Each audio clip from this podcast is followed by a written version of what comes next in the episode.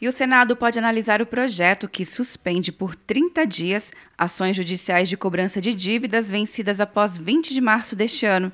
Para amenizar os impactos da crise econômica provocada pela pandemia do coronavírus, a medida altera a lei que regula a recuperação judicial, a extrajudicial e a falência do empresário e da sociedade empresária. No período de 30 dias, o devedor e seus credores podem renegociar a dívida de forma extrajudicial. A proposta aprovada na Câmara traz segurança jurídica, avalia o relator do texto, deputado Isnaldo Bulhões Júnior de Alagoas. Traz, na verdade, a segurança jurídica e, acima de tudo, um novo instrumento para que preservem empregos, que o impacto seja menor e as empresas, sobretudo, as médias e pequenas empresas, sobrevivam do impacto causado pela pandemia da Covid-19.